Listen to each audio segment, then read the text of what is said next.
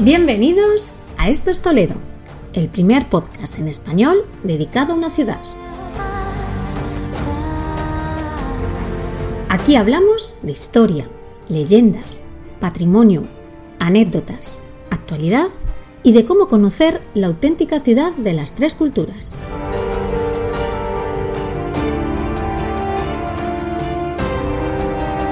Ponte cómodo. Comienza tu viaje.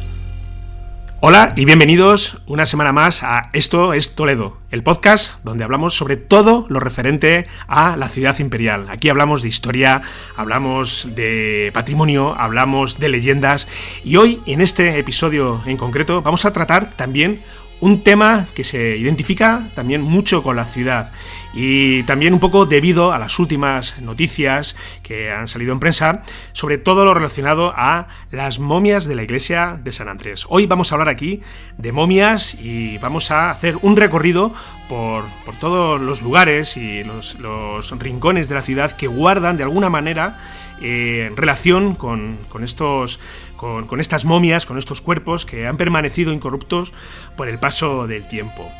Y hoy está por aquí también con nosotros eh, nuestro compañero y buen amigo don Alberto López. ¿Qué tal Alberto? ¿Cómo vamos? Hola Fran, ¿qué tal? Pues aquí un día más con el podcast, en este caso un podcast que además últimamente está teniendo mucho interés, así que vamos a calmar la sed de nuestros oyentes con las momias. Sí, yo he hablado de podcast semanal, seguimos manteniendo lo quincenal porque el tiempo eh, la verdad que, nos queda para, para, dedicarle al podcast pues es poco y muchas veces es que vamos casi por manga por hombro y hoy hemos tenido que hacer nuevamente juegos malabares, ¿verdad Alberto? Para coincidir nosotros dos y la persona que tenemos invitada hoy aquí con, con nosotros eh, para, para, charlar de, precisamente de, de todo lo que tiene que ver con las momias y me estoy refiriendo a nuestro amigo Juan Luis Alonso. Muy buenas Juan Luis, ¿cómo estamos? Hola, buenas, ¿qué tal? ¿Cómo estamos? Aquí estamos de nuevo al pie del cañón. bueno, Juan Luis, para quien no lo conozca, es el creador de la ya legendaria web Leyendas de Toledo. Es un, pues bueno, yo muchas veces me refiero a ella como un resumen espléndido de ya no solamente todo lo que son las leyendas de Toledo, sino con toda la información de Toledo en general. Juan Luis lleva detrás de esta página ya, podríamos decir lustros, ¿verdad, Juan Luis? ¿Cuántos son? ¿10, 15 años? 18 años. 18, pues mira, casi. Mayoría de edad. Mayoría de edad. Y, y, claro, esto al final, el paso del tiempo, poco a poco, pues em, ha ido conformando pues, una base de datos espléndida de todo lo que tiene que ver con, Toledo y que desde aquí, desde Esto es Toledo, pues aconsejamos que, la visitéis. Pero hoy hemos decidido traer a, Juan Luis eh, porque bueno, también es conocedor del tema de lo que vamos a hablar hoy, de lo que son las momias que, tenemos en la ciudad de Toledo. Y sobre todo también intentar dilucidar por qué, por qué se dan estos casos aquí en la ciudad, porque como hemos dicho tenemos varios ejemplos y como bien reseña Juan Luis en el artículo eh, dedicado a, las momias de Toledo, leyendas de Toledo, vamos a dejar de todas formas en las notas del programa el enlace para que lo echéis un vistacillo, una lectura muy aconsejada. Eh, pues como decimos, ¿cómo, ¿cómo, es posible que se puedan dar aquí estos casos? Si esto al final obedece a algo, ¿verdad, Juan Luis? Sí, hay que tener en cuenta que Toledo, dada esa especial característica de tan seca del suelo que tiene, el río está bastante lejos por debajo de la cota donde está eh, el caserío toledano. Cuando se hace un enterramiento, eh, normalmente el cuerpo pierde gran parte de los líquidos de forma muy veloz y se momifica. No es un procedimiento igual que, que se, se, realiza, por ejemplo, en Egipto, que hay un embalsamamiento, que hay la tarea de unas personas que ayudan a realizar esa, esa función. No, en Toledo es totalmente natural y en muchos casos, como se enterraban a, a todas las personas que morían, pues en los eh, cercanías a la iglesia o incluso dentro de las iglesias, depende de la época, muchos cadáveres se han encontrado de forma muy similar a como fueron enterrando, salvando las distancias porque han perdido esos líquidos y están como acartonados, como si fueran, los llamamos momias, pero ni tienen vendas, y simplemente son, eh, parecen en realidad muñecos de cartón lo que observamos. Sí, la verdad que cuando vemos una foto, y ahora haremos referencia de todas formas, la sensación que da es eso, precisamente. Parece que como si fuéramos, si fuéramos a tocarla se, se deshiciera, ¿verdad?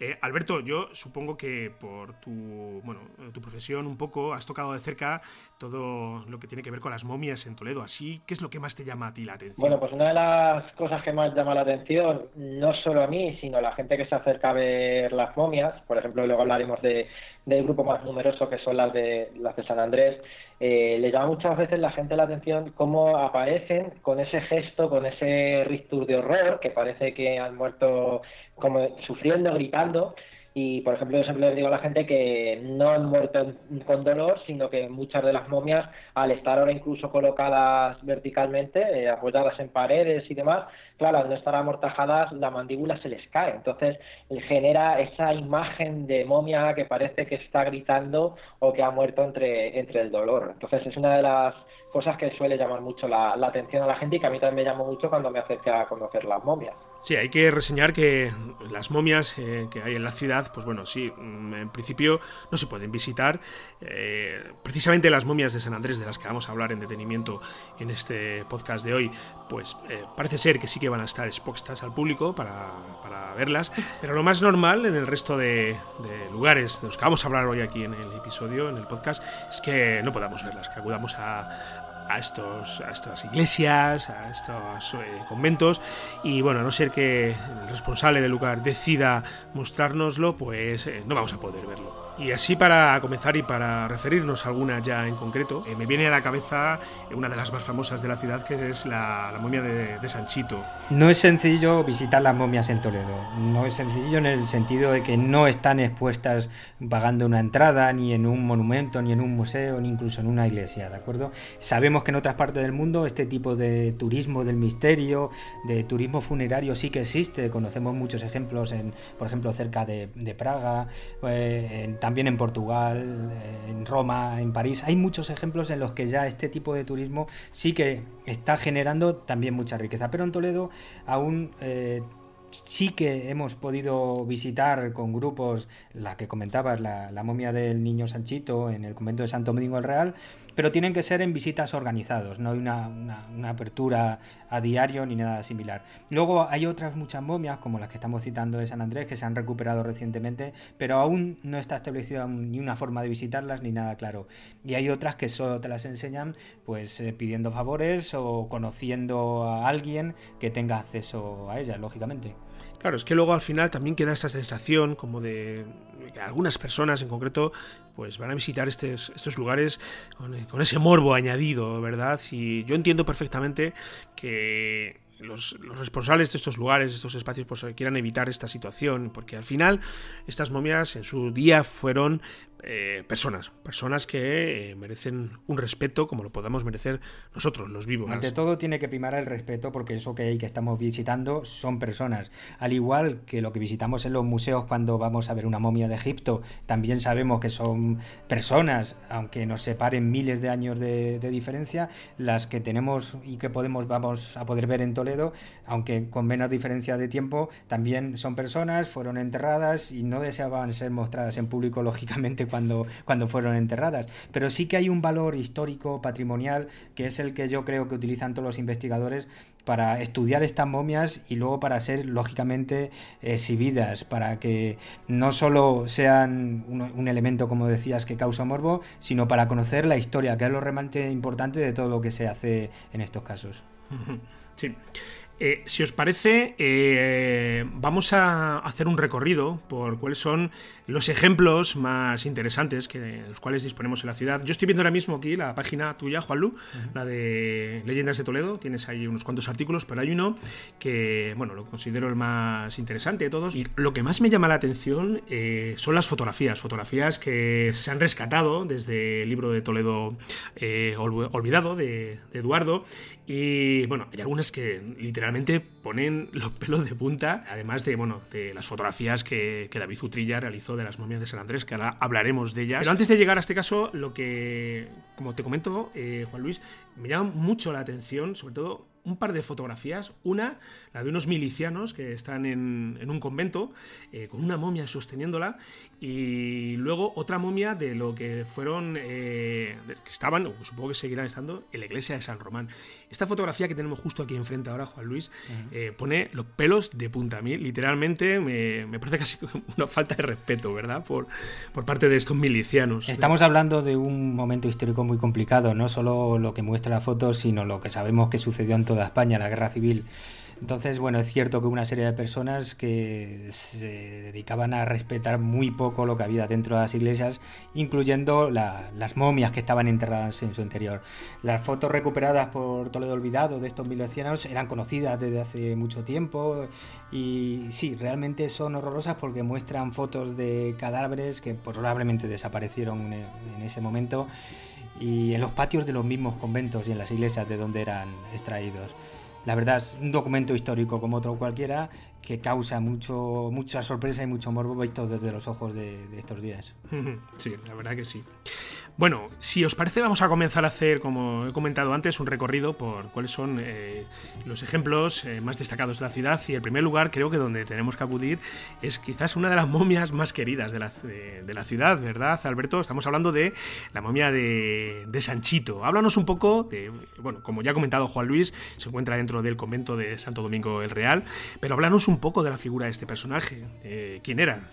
Es que, ¿quién no conoce a Sanchito? Yo, raro es en la ruta que del Toledo Mágico que no la mencione, que no resalte a alguien Sanchito, tal, siempre se, se la ha conocido.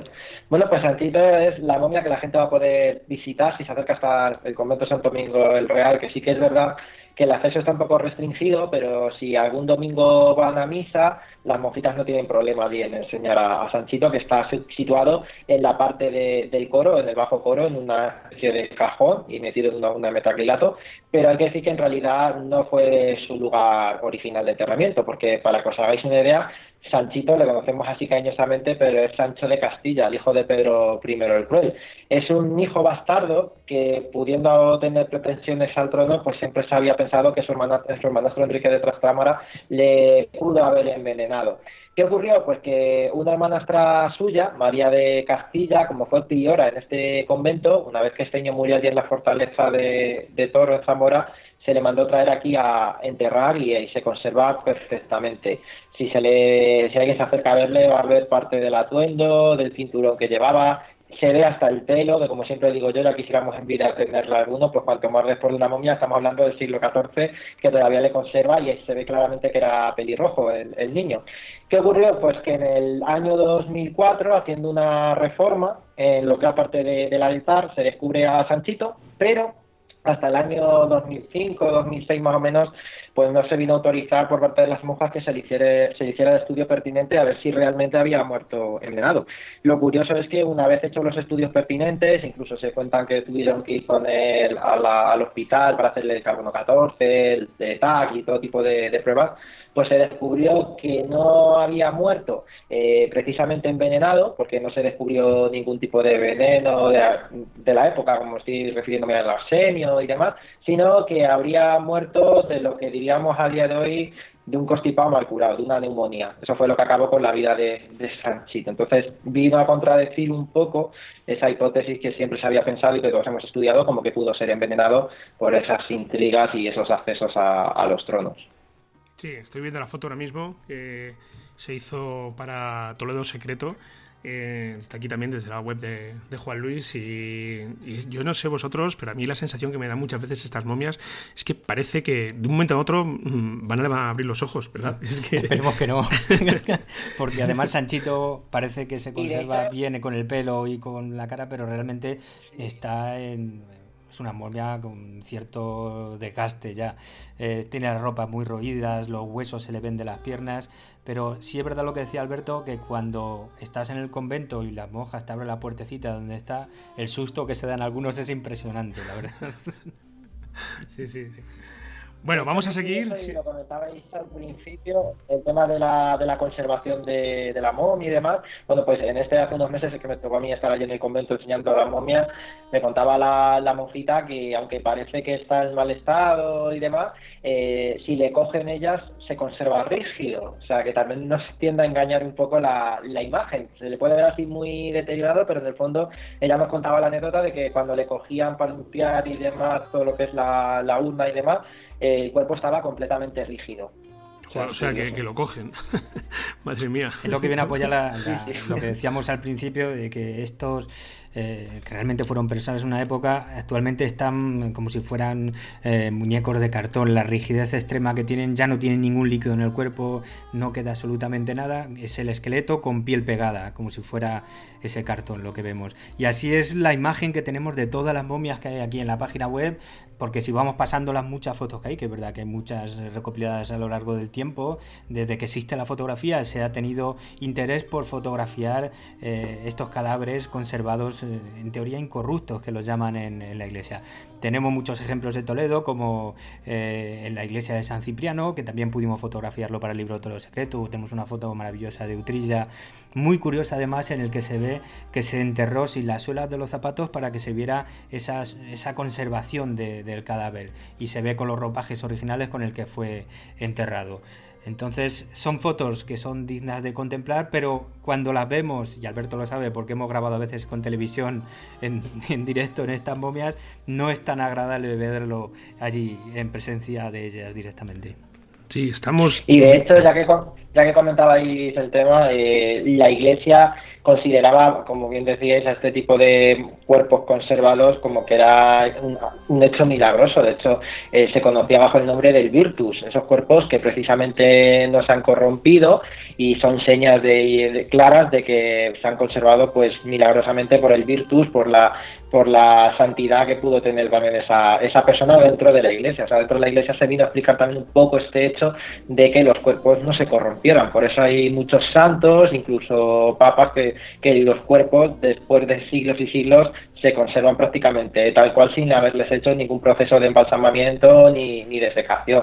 Eso es algo muy curioso que apunta Alberto y es que en Toledo tenemos una cosa muy curiosa que suele pasar no en muchos lugares y es que lo que conservamos en Toledo no solo son cuerpos de reyes, de grandes personajes de la historia, sino que también conservamos muchos cuerpos de personas normales, personas que se enterraban en la iglesia porque era la costumbre en siglos pasados y que gracias a esa enorme sequedad de las iglesias se conservaban. Por tanto, los científicos, los historiadores actuales lo que pueden hacer es estudiar las enfermedades que había en la época, pueden estudiar los ropajes, pueden estudiar los diferentes problemas e incluso la edad a la que murieron de esas personas y son datos muy útiles que más allá de todo el morbo que pueda causar nos sirven para avanzar en el estudio de determinadas épocas históricas.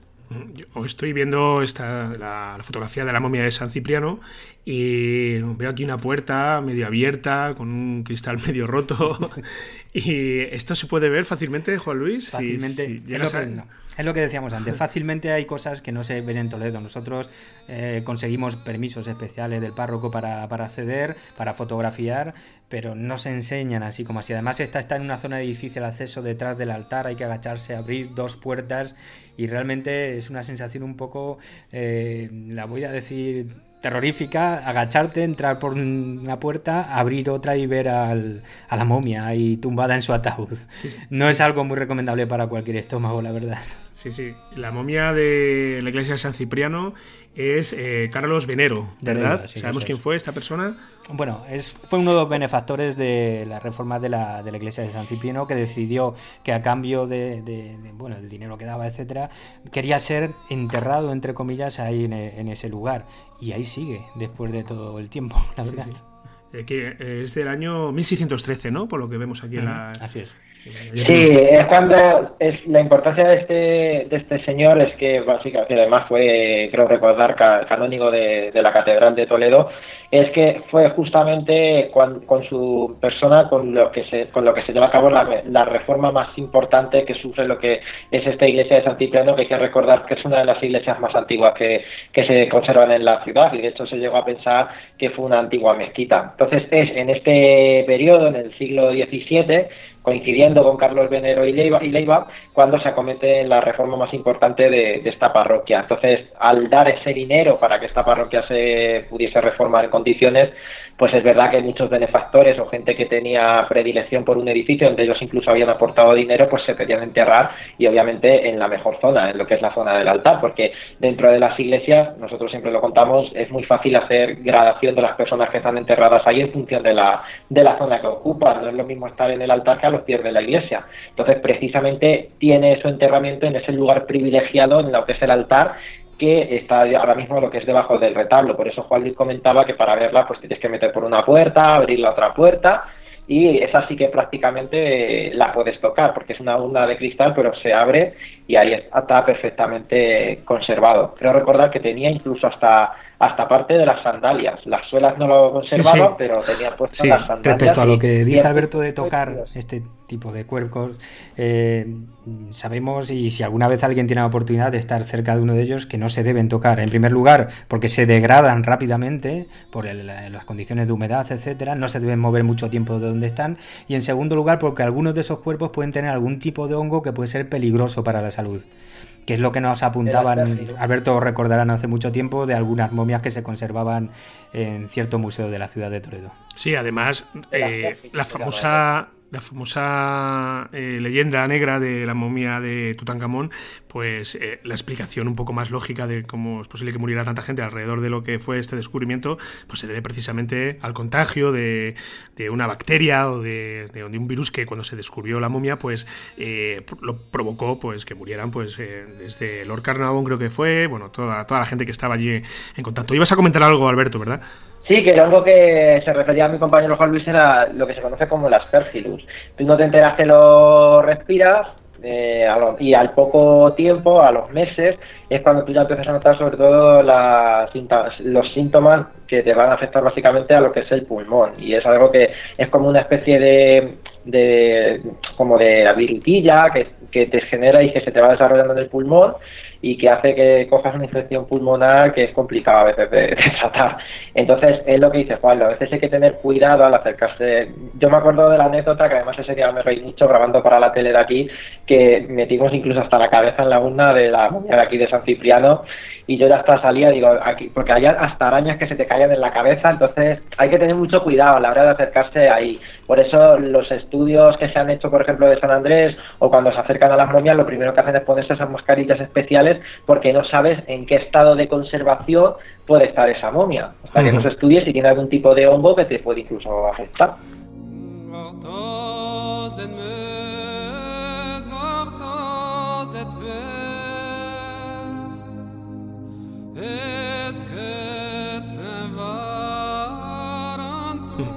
Bueno, vamos a seguir, si os parece, con el recorrido y vamos a llegar a la catedral, eh, lugar donde se conserva el cuerpo momificado de Sancho IV de Castilla, que parece ser que en el año 47 se descubrió en Juan Luis en, una exploración arqueológica que se realizó en la catedral.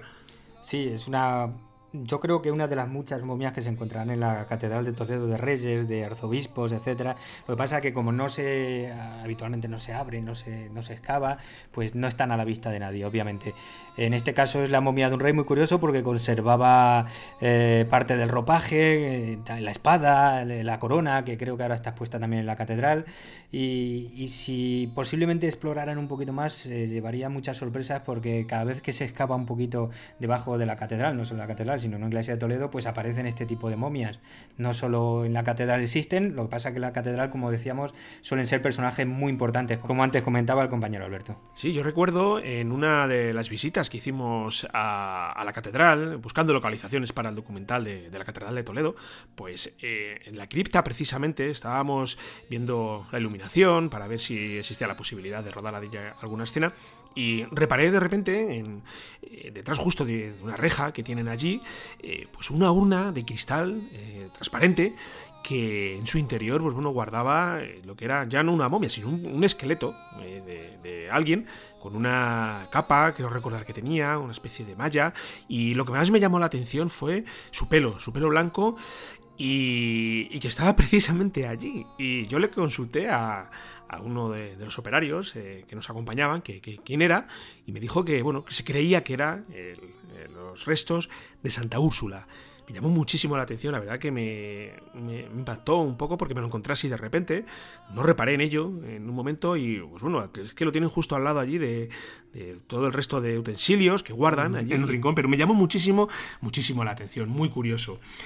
Vamos a seguir, si os parece, haciendo un recorrido por más lugares que tenemos en, Toledo, que guardan de alguna manera, han guardado momias. Y vamos a ir directamente al convento de San Clemente, ¿verdad? Unas, eh, unas reformas que, se realizaron en 1785, según eh, data aquí Juan Luis en su, en su artículo, se descubrieron eh, los cuerpos de 13 monjas incorruptas.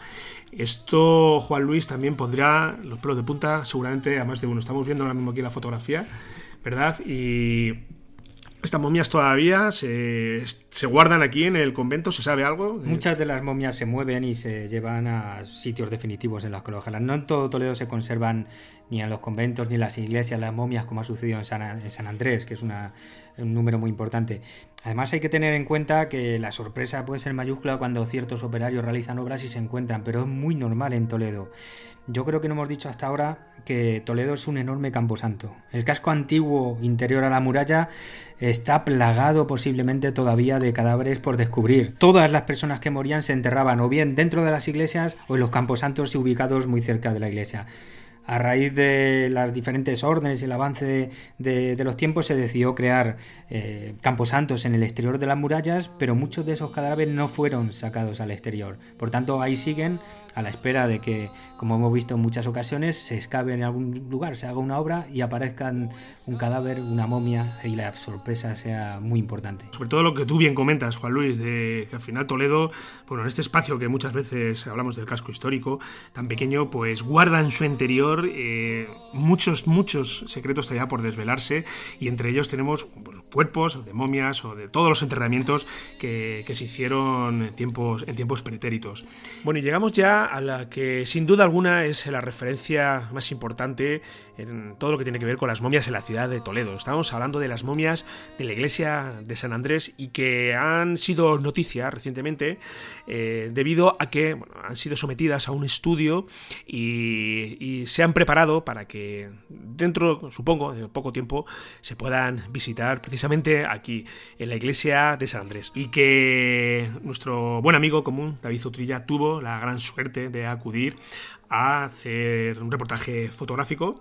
Eh, y bueno, Invitamos directamente a que veáis las fotografías que, David hizo aquí en la página eh, de Leyendas de Toledo, porque sí que estas hay que decir en concreto que sobrecogen. Sobrecogen eh, ver tal cantidad de cuerpos, porque claro, aquí no estamos hablando de, una momia o dos, estamos hablando, no sé exactamente si se tienen contabilizadas, sí, pero es que es tremenda, la fotografía es tremenda. son, ¿Cuántas momias puede haber aquí, Juan Luis? ¿15 momias? Más de 50, ahora No, más de 50, sí. Sí, pero tremendo. Lo realmente impresionante de estas fotos que hizo Utrilla hace algunos años es que se observan tal cual se dejaron hace, hace, hace siglos. Entonces fue, como nos dirán ahora, una acumulación de cadáveres que, que, ya estaban en otros lugares enterrados, que se fueron amontonando ahí. No solo hay momias en sí, sino también hay huesos, hay restos de ropa, etcétera, y realmente impresionan porque David Utrilla fue eh, la primera persona que las fotografió en alta definición, con una cámara reflex, y es lo que llama la atención de esas, eh, que se pueden ampliar muchísimo y Pero ya conocemos que hay fotografías hechas desde los años 70 de personas que invitadas allí o dejadas bajar eh, por el párroco, que en distintas épocas ha habido, bajaban y eran conocidas por muchísimos toledanos. De ahí que estén teniendo tanta repercusión mediática, porque todo el mundo, todos los toledanos, hemos hablado siempre sobre las momias de San Andrés. Sí, yo vamos a dejar de todas formas, aparte de tu, del enlace a tu página, Juan Luis, el enlace al reportaje que hizo David para que las veáis en, alta definición y bueno, para que os sobrecojáis. Porque yo recuerdo que me comentaba David que cuando bajó, bueno, es un espacio muy pequeño, y, no sé cuántos metros cuadrados tendrá esto, pero bueno, eh, es muy pequeño, claro, tal número de momias ahí amontonadas, como tú bien dices, Juan Luis, hay colocadas que da la sensación como que las dejaron allí y hasta encontrar un mejor lugar, que bueno, ahora ya, eh, eh, por fortuna, este sitio ya está más adecentado, está más preparado, pero que él ponía, David ponía lo que era el monopié de la fotografía, de, la cámara en, el suelo y podías sentir cómo casi crujían los huesos y, el polvillo que, quedaba por allí en suspensiones. Bueno, es, es increíble, yo recuerdo que me lo contaba y y, se me ponían los pelos de punta. Estas momias, Alberto, las momias de, San Andrés, eh, ¿tenemos constancia realmente a qué época pertenecen y sobre todo por qué pueden estar aquí tantas con tantas momias? Sí, estamos hablando de momias más o menos enmarcadas en el siglo XVIII como bien decía mi compañero Juan Lu, es una acumulación, sobre todo se cuenta que Carlos III es el que dicta el sacar los cementerios extramuros fuera de la ciudad porque eh, quitaban espacio dentro de las ciudades, era un foco de, enfermedades. Hay que pensar que cuando había una epidemia o morían personas a causa de una epidemia, por donde iba pasando el carro de los muertos, que es como se llamaba el encargado de llevar los restos al, atrio de la iglesia donde iban a ser enterrados, al cementerio en torno a la iglesia, iba contaminando toda la ciudad. Entonces lo que él pretendía era sacar todos los cementerios fuera de las ciudades, habilitar un cementerio nuevo extramuros y que todos se fueran a enterrar ahí. En el caso de, las momias que encontramos ahí en San Andrés, son las procedentes de las mondas, que como se llamaba del cementerio que había junto al, a San Andrés, pues las mondas se llama el hecho de sacar esos cuerpos de esos cementerios.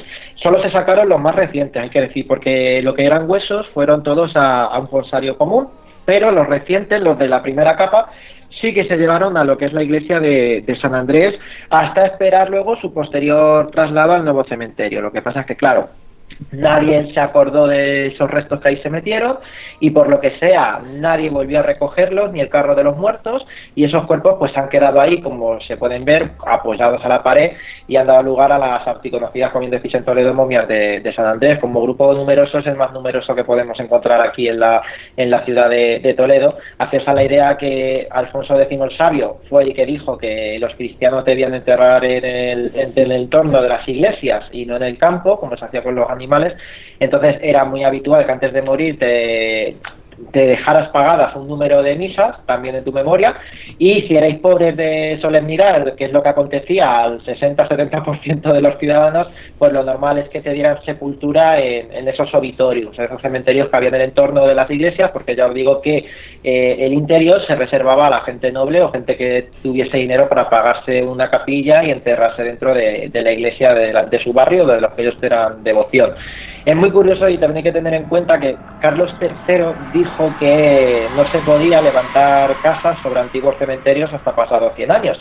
Pero es verdad que eso en Toledo no, no se cumplió porque ya estáis viendo la falta de espacio que tenemos, entonces esos antiguos espacios cementeriales se convirtieron en un lugar muy goloso para, para edificar y así pasa lo que pasa en ciertas casas y hoteles de Toledo, que en su día lo hablamos en el, en el Toledo dedicado a los fantasmas y que tuvo mucha repercusión y vamos a tener que hacer otro podcast sobre los fantasmas en la ciudad, pero bueno, para que lo sepáis eso. No sé si ya se pueden visitar directamente, si vas a la iglesia. No, aún no se puede visitar porque no hay establecido ni un horario ni unas visitas guiadas que se realicen, esperemos que próximamente se pueda pueda hacer y que Rutas de Toledo sea uno de los que podamos ir.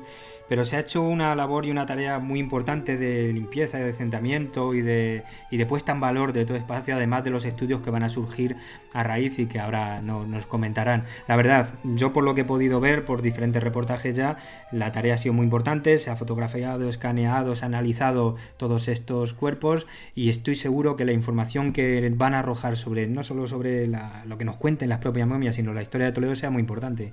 Bueno, y tenemos hoy con nosotros, en Esto es Toledo, en este podcast, a eh, Mercedes eh, González. Mercedes ha sido una de, las personas que ha trabajado en el estudio y puesta en valor de las momias de, San Andrés. Mercedes, muy buenas, muchas gracias por estar aquí con nosotros hoy. Hola, Fran, gracias por invitarme. Bueno, Mercedes, eh, si te parece, vamos a hablar Mm, un poco sobre principalmente cómo ha sido eh, todo el proceso eh, que habéis llevado a cabo, vuestro equipo, precisamente en el estudio y en la puesta al valor de, las momias de San Andrés. Eh, ¿Cuándo comenzáis toda esta labor y si nos puedes detallar un poquito en qué consiste? Pues mira, yo creo que deberíamos remontarnos al año 2012 Creo que fue ahí cuando comenzaron los contactos, ya la idea ya estaba rondando qué, es lo que se iba a hacer. Pero hasta el 2015 yo no fui, me, llamó el doctor don Francisco Echeverría, ya que había participado en el proyecto de, Cervantes. Y bueno, pues nos fuimos allí a, Toledo, las estuvimos viendo, se dijo, bueno, ¿se puede hacer algo? Sí, algo interesante, sí. Y bueno, pues eh, se siguieron moviendo todos los hilos hasta que, pues yo creo que ha sido hace como cosa de un mes o algo así, el doctor Echevarría nos dijo, ha salido adelante lo de Toledo, ¿con quién puedo contar? Y bueno, pues yo evidentemente dije que, sí y nos fuimos para allá. Mercedes, eh, antes si quieres, si te parece, de, hacer un, de ver exactamente cómo llevasteis a cabo esto, eh, ¿cuánto tiempo lleváis dedicándote a esto de lo que es el estudio de, las momias y esto que, bueno, que muchas veces nos llama tanto la atención, por lo menos a mí me llama mucho la atención ese trabajo? Pues mira, vamos a ver, yo estoy a punto de cumplir 63 años. Yo creo que soy de las pocas mujeres que dice la edad que tiene. y ya la, curiosidad por el tema este de, la conservación cadavérica, la mamificación, distintos tipos de, conservaciones, pues me viene desde que yo tenía siete años. Mira, yo creo que hoy justo es el día de que se celebra el padre José María Rubio, que está en una iglesia de, Madrid y es pues un cadáver que me imagino que tendrá puesto una máscara de cera o algo así que era lo que hacían antes yo cuando salía de misa, cuando era pequeña, pues eh, me iba corriendo al, sarcófago de piedra que había ahí en la iglesia para verle, porque me apasionaba. Yo sabía que estaba muerto, pero el hecho de que tuviese esas facciones tan humanas, pues me llamaba mucho la, atención. Y bueno, pues a partir de ese momento yo pues intentaba indagar todo lo que, lo que caía en mis manos. Evidentemente no era mucho porque era una niña de siete años y sobre todo en una época en la que esto no era muy, muy habitual y he estado pues eh, leyendo, estudiando, practicando y siempre que me han llamado porque había alguna momia o algo, bueno, pues yo iba, iba aprendiendo a la vez que iba practicando y eso. Y bueno, pues eso me ha permitido hoy día pues llegar a hacer lo que estoy haciendo tanto con las momias de, Cervantes, la de San Andrés y muchas otras, no solo de España, sino de, otras partes del mundo. Bueno, supongo que cuando llegáis y os encontráis todos, eh, todos estos cuerpos, pues bueno, primero tendréis que hacer un estudio y como bien comentabas, me decías, eh, tenéis que ver la viabilidad de, sacar adelante el proyecto. ¿Esto a qué puede ser debido? ¿Por, ¿Por, el estado de conservación de las propias momias? Pues eh, mira, vamos a ver, resulta interesante yo siempre he dicho que dentro de cada momia hay una historia que está esperando a ser contada. Y bueno, es mucha la información que se puede obtener de, un resto humano momificado, no ya solamente pues, a nivel eh, patológico, antropológico, sino también incluso eh, a nivel social. Y bueno, pues pensamos que, estas momias podían aportar mucha información de estos tres aspectos que te, que te acabo de mencionar y bueno, pues el doctor Echevarría empezó a moverlo también con, el padre Teulón, que bueno, pues es otro apasionado de, las momias porque también participó en el proyecto de, Cervantes. Y bueno, pues cuando se decidió ir adelante, pues ya te digo que se formó un equipo, que fue el, mismo que, teníamos en, en, el convento de las Trinitarias. Y allí estuvimos durante, yo creo que fuimos un lunes y terminamos un, viernes. Aquello fue una maratón de momias, porque vamos a ver, primero son muchas momias. En total han sido 58 cuerpos los que hemos estudiado. Para ello se, se montó una especie de, de, laboratorio de campaña en la propia iglesia, es decir, porque una condición que nos, nos pusimos es que de allí no podía salir nada, y evidentemente allí no salió nada. Una de las salas de, de la iglesia nos las dejaron allí, se pusieron una especie de vallas con unas mallas para no entorpecer el, el, rito y sobre todo si entraba bien en la iglesia. Y allí estuvimos trabajando pues un equipo formado por, por antropólogos, estaba también un antropólogo forense de, de Toledo, un odontólogo militar y bueno, luego estaba yo. ¿Y qué nos dicen estas momias, eh, Mercedes? ¿Qué, ¿Qué, información podemos extraer en lo que se refiere, pues bueno, a lo mejor, pues como, sobre todo en qué, en qué época podemos datarlas y, bueno, y si, tenemos información sobre cómo murieron o por qué, por qué están así en ese estado de conservación, ¿qué nos dicen? Pues mira, lo primero que, que hacemos cuando vamos a extraer una momia siempre es limpiarla porque evidentemente eh, durante muchos años se ha ido acumulando una capa de, suciedad que nos impide no solamente no ver la indumentaria, sino ver el propio cuerpo. Entonces lo que hicimos fue, bueno, en primer lugar se, limpió la indumentaria, los que la, llevaban, y esa limpieza de la indumentaria lo que nos permite es poder datar cronológicamente al individuo. Entonces, tanto por la, por la vestimenta como por el calzado que podía llevar alguno, bueno, pues eh, más o menos podemos situarla entre finales del siglo XVIII, yo diría que hasta mm, mediados del siglo XIX. Y luego, una vez que ya se ha efectuado la, limpieza de, de, la indumentaria, lo que procedemos es a limpiar el cuerpo porque así nos permite realizar un estudio antropológico en buenas condiciones y a la vez poder determinar si existe algún tipo de patología que sea evidente eh, simplemente a primera vista, vamos. Luego, a continuación, lo que se hizo fue un estudio radiológico de, las momias, con lo cual ya no solamente hemos visto el aspecto externo, sino que hemos tenido la oportunidad de ver también cómo están por dentro, qué, qué patologías, qué traumatismos tienen. Y bueno, se han encontrado algunas cosas interesantes. Eh, pero como se van a publicar, pues me vas a permitir que no puedo decirte nada más.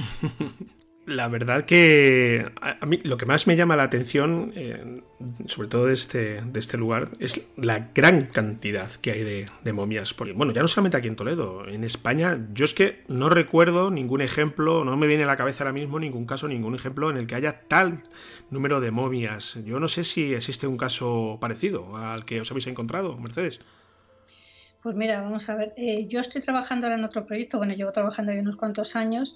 Eh, se va a hacer el primer Museo de Momias de España en Quinto, que es una localidad que está a unos 42, 42 kilómetros de, Zaragoza. Y lo mismo en la iglesia, decidieron levantar el suelo para meter la, la calefacción y empezaron a salir cuerpos. Salieron en total, me parece que unos 70 72 individuos, de los cuales 30 estaban momificados. Eh, no vamos a ver, de estos 30 eh, hay algunos que están realmente mm, bien conservados, ya te digo, el aspecto es, es alucinante. Pero luego otros, bueno, pues estaban bastante deteriorados, entonces se van a exponer solamente 15. Por lo tanto, yo jamás había visto, mira que llevo años trabajando con momias, en España 58 eh, momias y que conste que dentro de la cripta nos dijo el padre Teblón que eh, quedaban cinco momias más. Lo que pasa es que el aspecto, eh, perdón, la preservación que tenían no era muy buena, entonces no merecía la pena ni, sacarlas ni intervenirlas porque se, estaban, se iban a, deshacer. Pero vamos, yo creo que 58 momias es como para caerse de espaldas, si me permite la expresión. Sí, sí, la verdad que sí, es muy, muy llamativo. Eh, ya para terminar, Mercedes, cuando abordáis este proceso, ¿tomáis algún tipo de precaución en concreto o simplemente llegáis directamente y os ponéis a trabajar en ello? Pues mira, no sé si habrá visto las fotos que ha salido en prensa. Nosotros sabemos quiénes son porque sabíamos dónde estábamos. Pero sí, a mí cuando me preguntan, ¿tú cuál eres? Digo, aquella que iba vestida de verde debajo del buzo, pues esa era, era yo. Eh, vamos siempre con un buzo, con la capucha puesta. En algún momento dado, evidentemente, no lo quitamos porque aquello, después de tantas horas así, te, te molesta un poco, pero vamos, son a lo mejor dos o tres minutos de un poco de descanso y ya está llevamos mascarilla. Yo, como llevo gafas, porque si no, no veo tres en un burro, pues también me protege bastante la vista, porque vamos a ver todas las esporas de, hongos, que es lo más, lo más peligroso que, puede haber son las esporas de hongos, pero resultan peligrosas si, si tú no tienes un, no estás con una buena condición de, salud, sino hay, hay, esporas de hongos de las que nos encontramos en las momias que están pululando en el ambiente continuamente. O sea que tampoco hay que ser tan, tan extremistas, pero sí es cierto que hay que ir con, con cierto cuidado. Siempre digo yo aquello de por si acaso, sobre todo eh, si uno tiene algún tipo de herida, que tenga alguna herida abierta y eso ahí, ahí sí puede ser un poco más, más peleagudo el, contagio.